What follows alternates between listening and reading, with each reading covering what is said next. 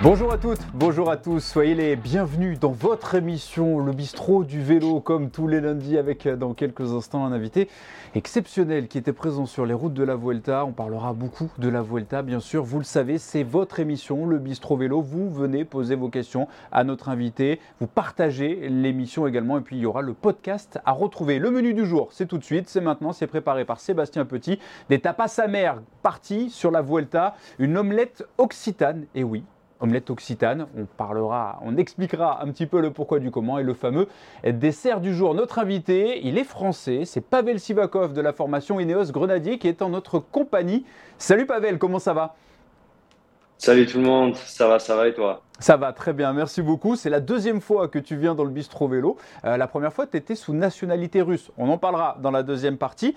On voulait prendre de tes nouvelles parce qu'on t'avait quitté euh, le 30 août dernier sur la Vuelta, euh, non partant sur la dixième étape alors que tu étais neuvième du classement général. Tu venais de faire cinquième du contrôle à montre individuelle et patatras, un test positif à la Covid et te voilà hors du jeu. Est-ce que tu t'es remis de cette déception Ouais, ouais, je, me suis remis. Euh, j'ai, pris trois jours off, euh, trois jours tranquilles où j'ai, pas roulé, j'ai, vraiment essayé de décompresser, d'oublier le vélo, pas le vélo, mais on doit dire d'oublier, d'oublier la Vuelta. C'est, sûr que c'était, c'était une grosse déception pour moi, surtout après, euh, on va dire un, bon chrono. Euh, j'avais connu un week-end, on va dire un petit peu difficile j'avais pas des super sensations et j'avais réussi à rebondir sur le chrono et vraiment mentalement j'étais dans une très bonne dynamique. Je me suis dit bon, il y a des étapes qui me conviennent qui vont arriver et voilà, j'avais vraiment le moral. Euh, et puis le matin, moi j'ai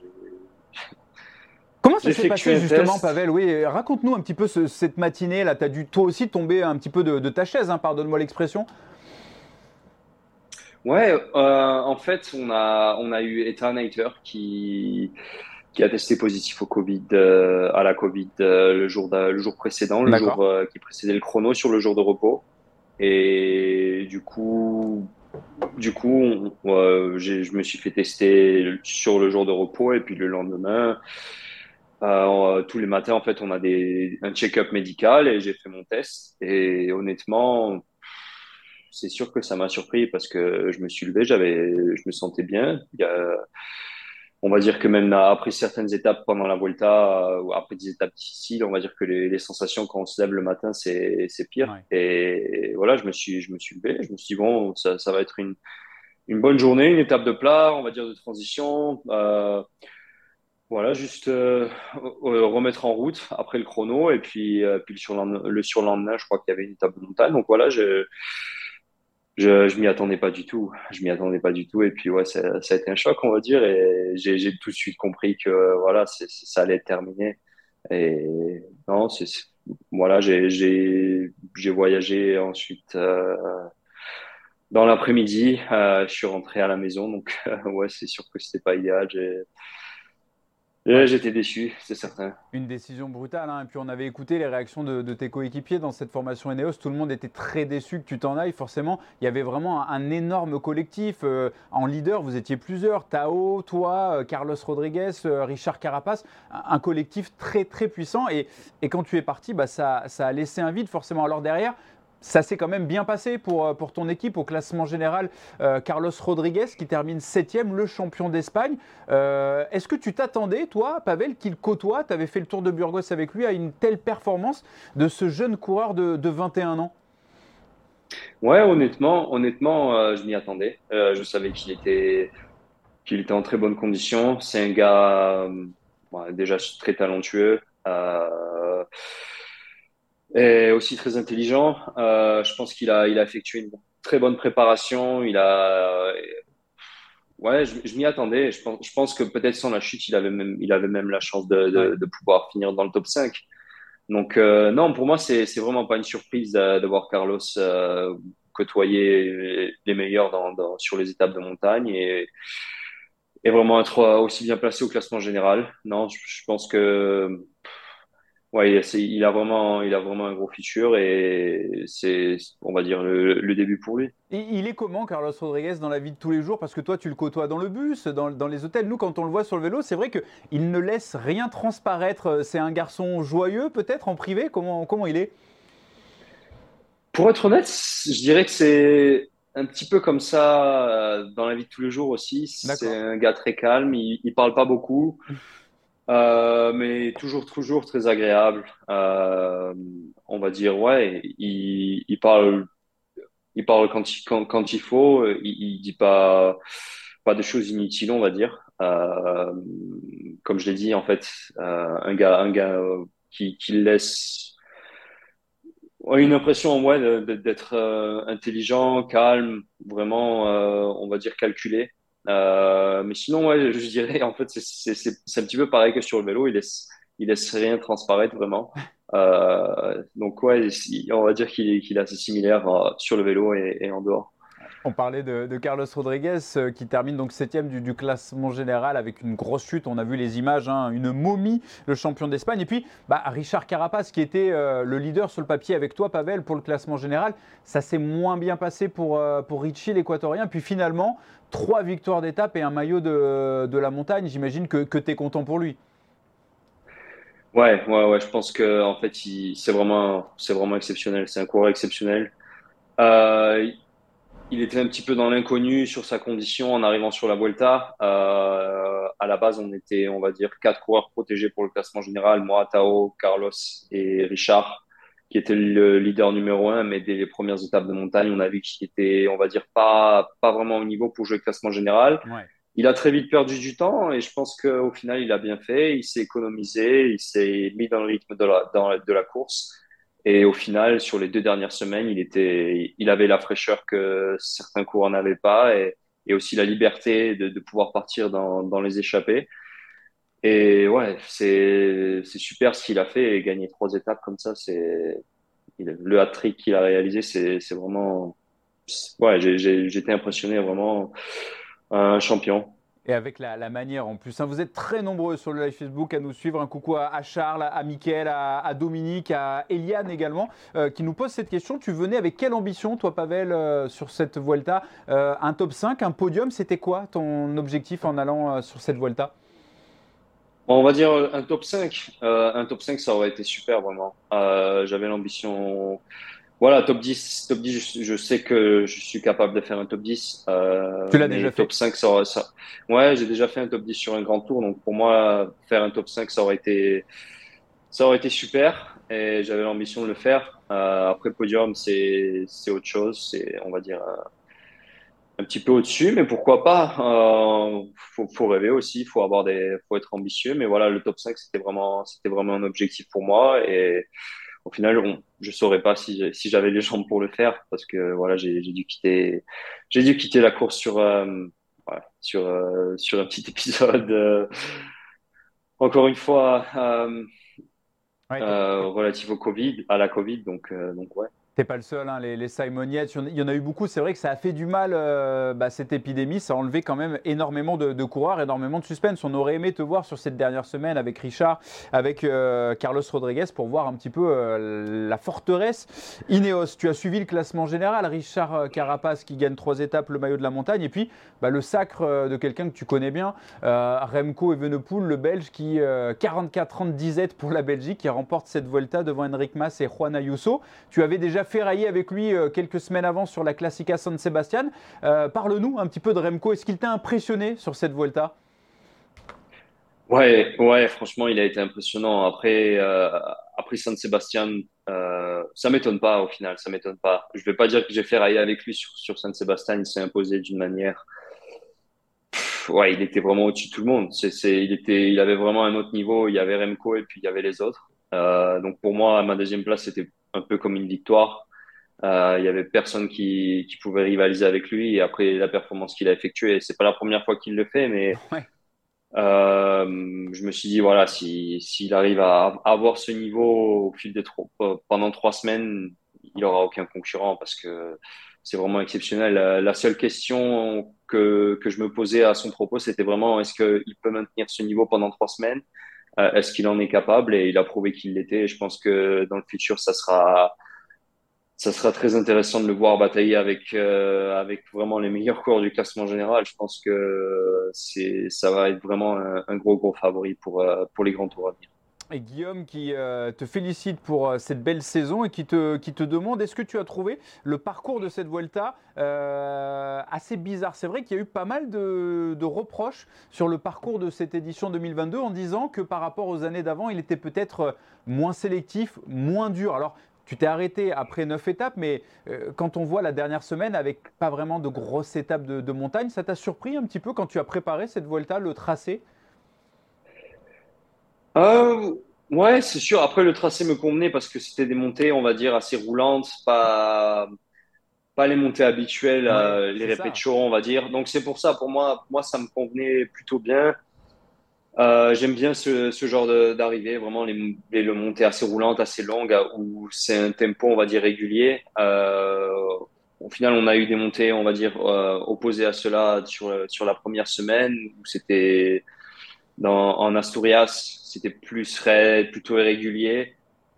Mais c'est vrai qu'il n'y avait pas vraiment même l'étape reine, c'était l'étape de Sierra Nevada. C'était une étape, on va dire, euh, si on regarde sur, euh, sur le profil, c'est plat et ensuite on a deux montées. C'était vraiment, c'est sûr, c'était très dur pour les coureurs. Je sais, je connais, je connais Sierra Nevada, c'est vraiment une montée interminable.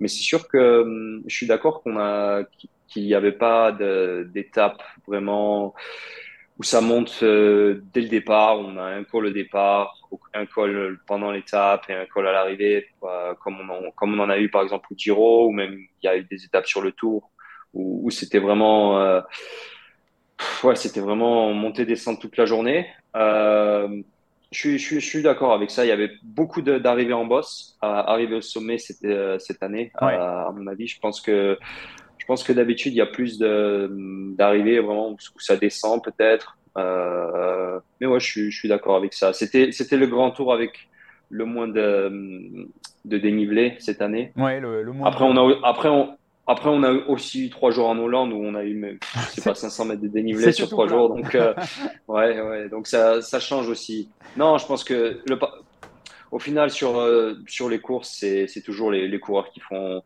Oui c'est les coureurs qui, font, la, course. Ouais, c'est ça. C'est le parcours peut être tout plat, mais la course, la course peut être euh, extrêmement compliquée. Donc, euh, donc ouais, non, c'est c'est vrai que le parcours était assez bizarre cette année. J'avoue que quand on a l'habitude d'avoir, euh, on va dire une Vuelta plus classique avec les répétitions, les montées avec punchy, ouais, avec l'Angliru, cette année c'était c'était complètement différent et c'est pour ça que j'avais, on va dire, des ambitions parce que ces montées-là me conviennent. Euh, donc voilà, c'est la déception a été encore plus grande euh, à cause de ça. Tu y reviendras, Pavel, et, tu leur montreras. Ne, t'inquiète pas là-dessus. On va passer à la deuxième partie, l'omelette occitane. Ça te parle forcément? Pavel, on le disait en introduction, quand tu étais venu ici il y a deux ans, tu courais pour, euh, pour la Russie. Aujourd'hui, sous licence française depuis le 4 mars, si je ne dis pas de, bêtises. Raconte-nous un petit peu comment ça s'est passé, ce changement de, de nationalité sportive.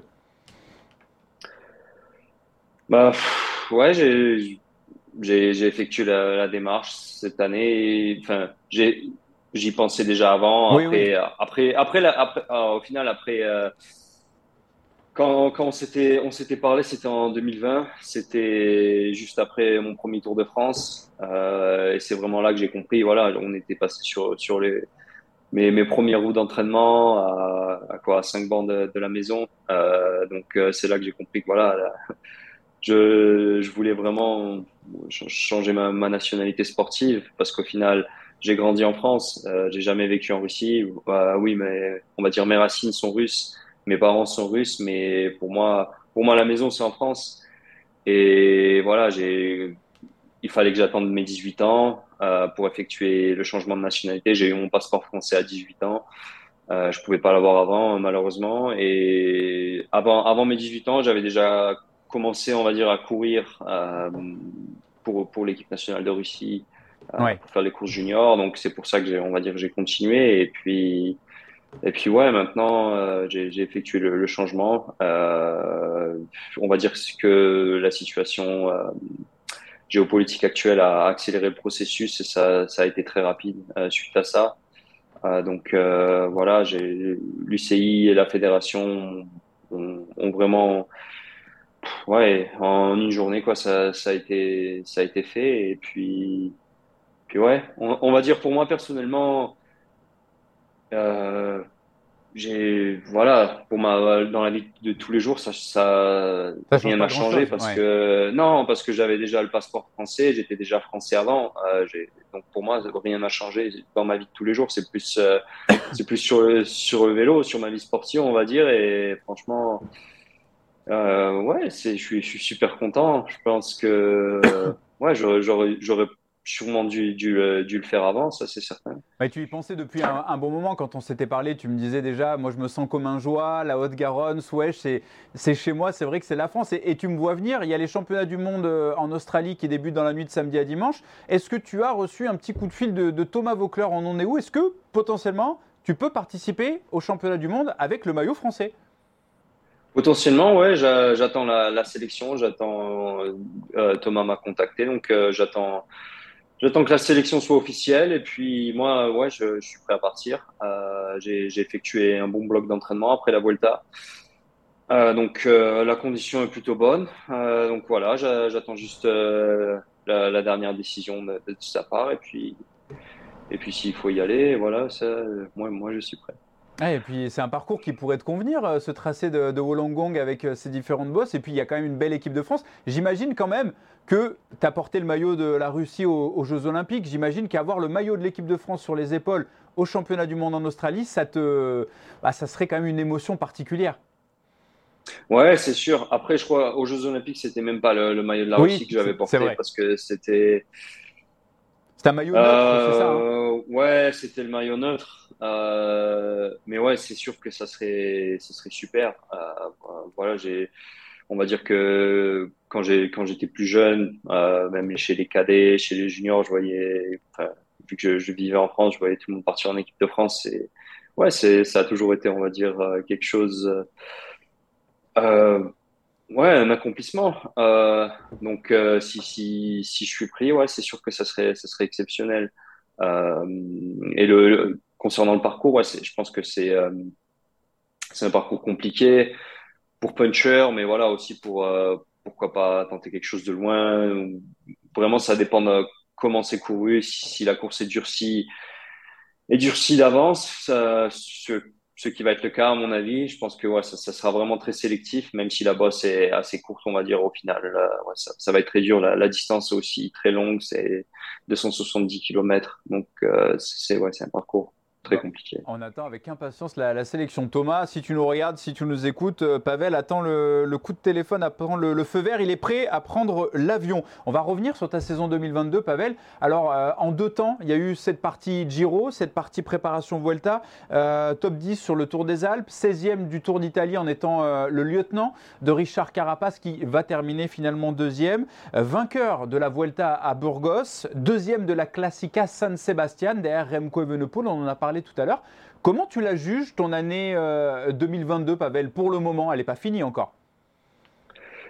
Ah, plutôt bien. Je pense que c'est la saison, on va dire, depuis que je suis pro, où j'ai, je suis le plus consistant. Euh, mais malheureusement, cette saison, c'est aussi la saison où, pour, une certaine raison, je tombe malade beaucoup. Euh, surtout en première partie de saison, je, je suis beaucoup tombé malade. J'étais arrivé en très bonne condition sur le, Tour de Catalogne, par exemple, et j'ai dû abandonner sur la troisième étape. Euh, ensuite, euh, juste avant le Giro, j'avais aussi eu une sorte de virus une semaine avant le Giro, donc je suis arrivé sur le Giro, on va dire pas à 100%. Et sur le Tour d'Occitanie également, j'ai j'étais retombé malade. Ouais. ouais, ouais, Donc c'est vraiment, on va dire, en, termes d'entraînement, de, conditions physiques, je suis, je suis, très consistant. Je suis toujours à, un, niveau, on va dire, assez élevé euh, pour performer avec les meilleurs. Mais je sais pas la raison. Je connais pas la raison. Peut-être que c'est la Covid, peut-être que c'est les vaccins. J'ai eu beaucoup de, de pépins de santé cette saison. Euh, mais sinon, je la juge, je la juge plutôt bien. Ensuite, j'ai vraiment effectué une très bonne préparation euh, euh, au mois de juillet et, et au mois d'août. Euh, je suis arrivé en très bonne condition sur la, la Classica San Sebastian. J'ai fini deuxième, comme je l'ai dit, euh, derrière Remco, donc il n'y a pas grand chose, il n'y avait pas grand chose à faire. Ensuite, j'ai confirmé derrière avec sur la Volta Burgos. Et puis encore une fois, une petite déception sur la Volta, mais non, je pense que je suis positif. Je suis positif. J'ai vraiment, on va dire, je sens qu'il y a encore une progression qui a été faite et c'est ça le principal. Je sens que je suis pas, je suis pas en, train de stagner quoi. Je, sens que j'ai encore progressé. Voilà, c'est ça. Cette saison, j'ai senti une progression mentalement, physiquement. Et non, c'est pour ça que je suis, positif. Et il reste encore, on va dire, un petit mois, un petit mois dans la saison. Donc, euh, je vais faire le maximum pour essayer d'utiliser euh, ce qui me reste de ma forme de, la Vuelta. Et puis, et puis on, on verra. Et ensuite, ça, ça sera un petit peu de repos. Et puis la saison 2023. Ouais, ça commence à devenir pas mal le, palmarès 25 ans. Pavel Sivakov, un tour de Burgos, un tour de Pologne, un tour des Alpes en 2019 avec une étape, deuxième de, la Classica San-Sébastien. Tu avais vraiment dominé hein, dans les catégories junior, espoir. Et peut-être que tu a mis un petit peu plus de temps euh, à maturité pour venir justement à maturité. Il y a des coureurs qui ont tout de suite performé en catégorie euh, professionnelle à 20 ans, 21 ans. Toi, il t'a fallu peut-être une phase d'adaptation et tu es toujours en, constante progression et on l'a compris, c'est ça le, plus important pour toi. Tu nous disais il y a deux ans que ça se passait très très bien dans cette formation Ineos. Euh, ça se passe toujours aussi bien pour toi dans cet effectif de, de stars avec, on parlait de Richard Carapace, même si bah, il va partir, Richie Porte qui, prend sa retraite, Guerin Thomas. Thomas, pardon, tu te sens toujours aussi bien dans, cette équipe britannique? Ouais, je suis toujours bien. Ça fait, on va dire, ouais, 5 ans, si je me trompe pas, que je suis dans l'équipe.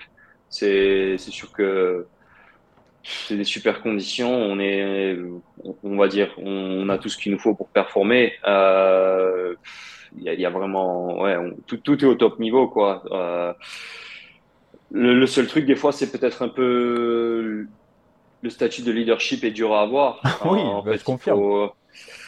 Il faut, ouais, c'est ça qui est compliqué. Il faut, on va dire, peut-être des fois performer avant la course. On veut vraiment performer pour, pour l'avoir et c'est ça qui, qui, peut être compliqué à certains moments. Euh, pour le moment, tout se passe bien. Euh, L'année prochaine, c'est ma, ma dernière année de contrat avec l'équipe pour le moment. Euh, de mon contrat actuel. Oui. Pour le moment, j'ai n'ai pas renouvelé. Donc, on t'a proposé de renouveler? Pour le moment, j'ai eu aucune proposition. On, attend, on attend. La saison n'est pas encore terminée, mais voilà, pour le moment, je suis, je suis content dans l'équipe. Euh, je pense que je pense que l'année prochaine va, va va jouer beaucoup, je pense, sur sur mon futur, si je reste dans l'équipe ou, ou pas pour le moment, mais tout, me convient. Comme j'ai dit, tout est au top niveau. Je pense que vraiment pour euh, pour être euh, pour performer au, maximum, euh, pour vraiment pour, pour jouer la gagne maintenant, il faut que l'équipement soit au top, la, nutrition soit au top, l'entraînement soit au top, et, dans, dans l'équipe on a tout ce qui tout ce qu'il nous faut. Donc, pour, ouais, je suis, je suis content, c'est sûr. Une question de, de, Sidonie sur le live Facebook pour toi, Pavel, qui nous demande quel est le coureur dans cet effectif Ineos qui t'impressionne le plus? Ah, qui m'impressionne le plus euh, bah, il y en a tellement. Je pense. Ouais, il y en a tellement. On a tellement, on a tellement, on a tellement de gars qui sont, qui sont impressionnants. On a vraiment beaucoup de, gros champions. Euh, c'est ouais, c'est vraiment, je vous dirais, un honneur de, de, côtoyer des, des, gars comme ça. Quoi.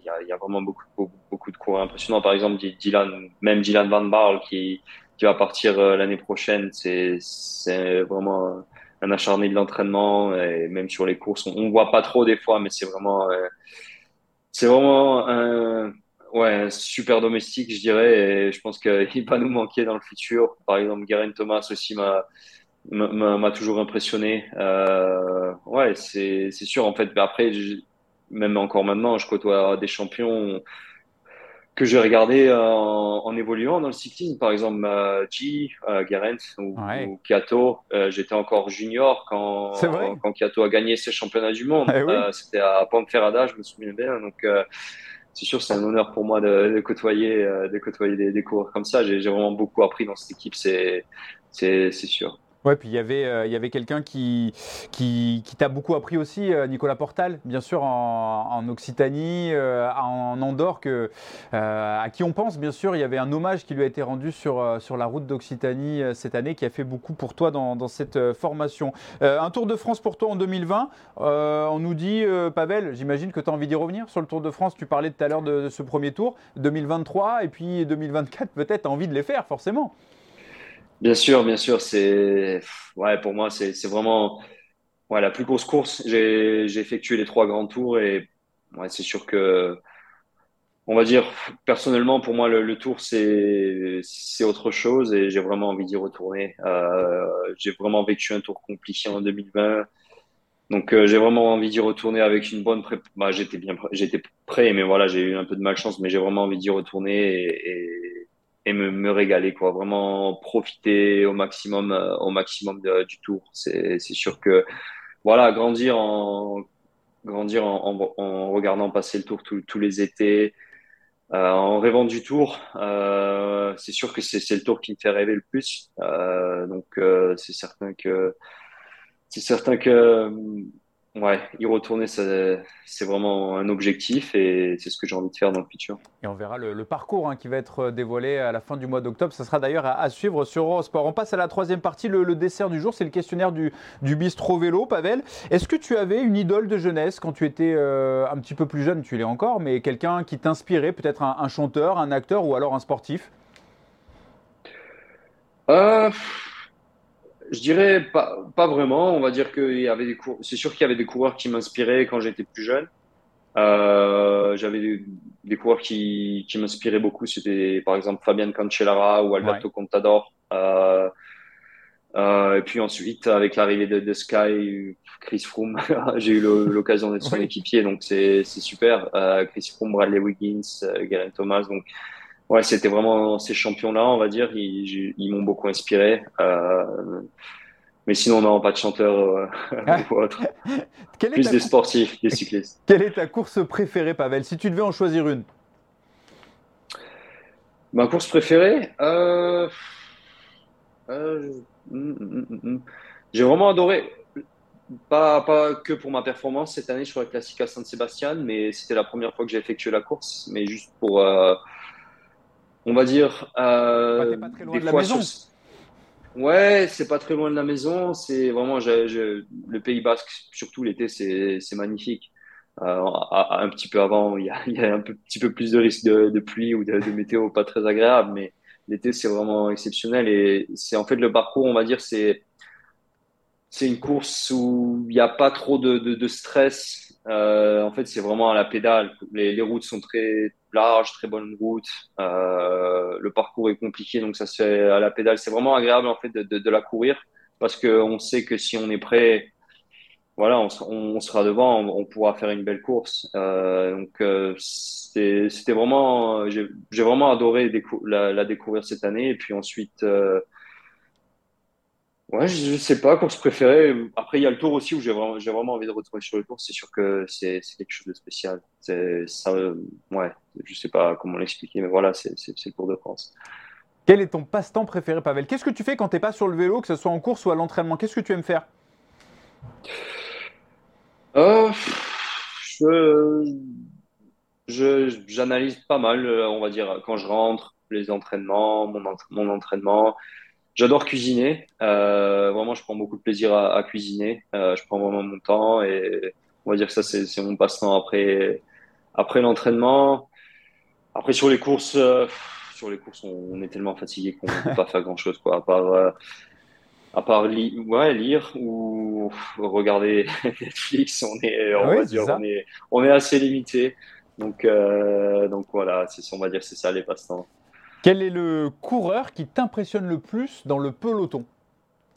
Si on avait un à sortir oh, euh, Honnêtement, des performances récentes, on va dire que, que Remco a été, a été impressionnant. C'est sûr que voilà, il, ouais, il, de la manière avec laquelle il gagne, un petit peu moins, je dirais, sur cette Vuelta où c'était plus resserré. Mais en, en, première semaine, il a vraiment écrasé, c'était impressionnant. Il avait pas de concurrence quoi. Il, fait en fait il fait il fait péter tout le monde à la pédale. C'est c'est ça le truc. Souvent on regarde euh, euh des coureurs euh, comme Pogacar, comme euh, Vingegaard, ils sont très impressionnants, mais on va dire ils sont un petit peu plus punchy, ils attaquent. alors que Remco c'est vraiment rouleau compresseur. C'est ça qui qui fait en fait ouais, c'est encore plus impressionnant. Il se met devant, il appuie, il appuie sur les pédales. C'est ça, c'est ça. Euh, le mot de la fin, on va te le laisser. Si tu avais un, vœu à, faire exaucer, tu, sors en Andorre, tu te balades en vélo avec, euh, avec madame, tu trouves une petite, euh, une petite lampe magique, tu frottes, il y a un génie qui sort et il te donne l'occasion d'exaucer un vœu. Un seul vœu, ça peut être tout ou n'importe quoi. Qu'est-ce que tu choisirais? Honnêtement, je pense que. Euh, c'est pas facile, hein Ouais, c'est pas facile. Il y a beaucoup, beaucoup de choses. Euh... Moi, je pense que. Au final, après cette année compliquée avec les pépins de santé, toujours être malade, je pense que vraiment avoir la santé et c'est ça, avoir la santé, être, bien, euh, ne pas tomber malade, ça serait, ça serait super ne pas tomber malade et ne pas tomber du vélo, ça, ça serait, ça serait, ça serait le top. Euh, et ensuite, ensuite, ouais, c'est, je pense que c'est vraiment les, des facteurs. avec, avec le boulot qu'on a, avec la passion qu'on a sur le vélo, c'est, c'est les deux choses, on va dire, euh, qui, qui, qui font que des fois la, la préparation ne, ne, va pas comme, comme, on veut euh, qu'on peut pas vraiment exploiter euh, notre potentiel à 100%. Donc c'est, deux choses, je pense que ça serait, mon vœu. La santé pour, euh, Pavel Sivakov. En tout cas, c'est ce qu'on te souhaite. Tu restes avec nous deux, petites minutes. Pavel, on regarde le programme TV de la semaine. Il est riche avec le début des championnats du monde dans la nuit de samedi à dimanche, le contre-la-montre individuel élite dame, le Grand Prix de Wallonie, le Tour de Toscane, la Coppa Sabatini et le Tour du Luxembourg et de Slovaquie. Une riche semaine cycliste sur Eurosport. Une nouvelle fois, Merci beaucoup, Pavel, d'avoir été notre invité dans, cette émission du Bistro Vélo. On croise les doigts pour toi en espérant le coup de fil du sélectionneur Thomas Vauclair et te retrouver bah, sur Eurosport en Australie maintenant. Ouais, j'espère aussi, j'espère aussi. En tout cas, sache que tu es toujours le bienvenu, Pavel, dans le bistrot vélo. Ça a été un, immense plaisir, encore une fois, euh, de t'avoir, ta bienveillance. Et puis, euh, tu es un personnage solaire, Pavel. On te retrouve vite sur le vélo, on l'espère. Et en attendant, un prochain numéro de bistrot vélo lundi prochain. Prenez soin de vous. Bye bye à tous.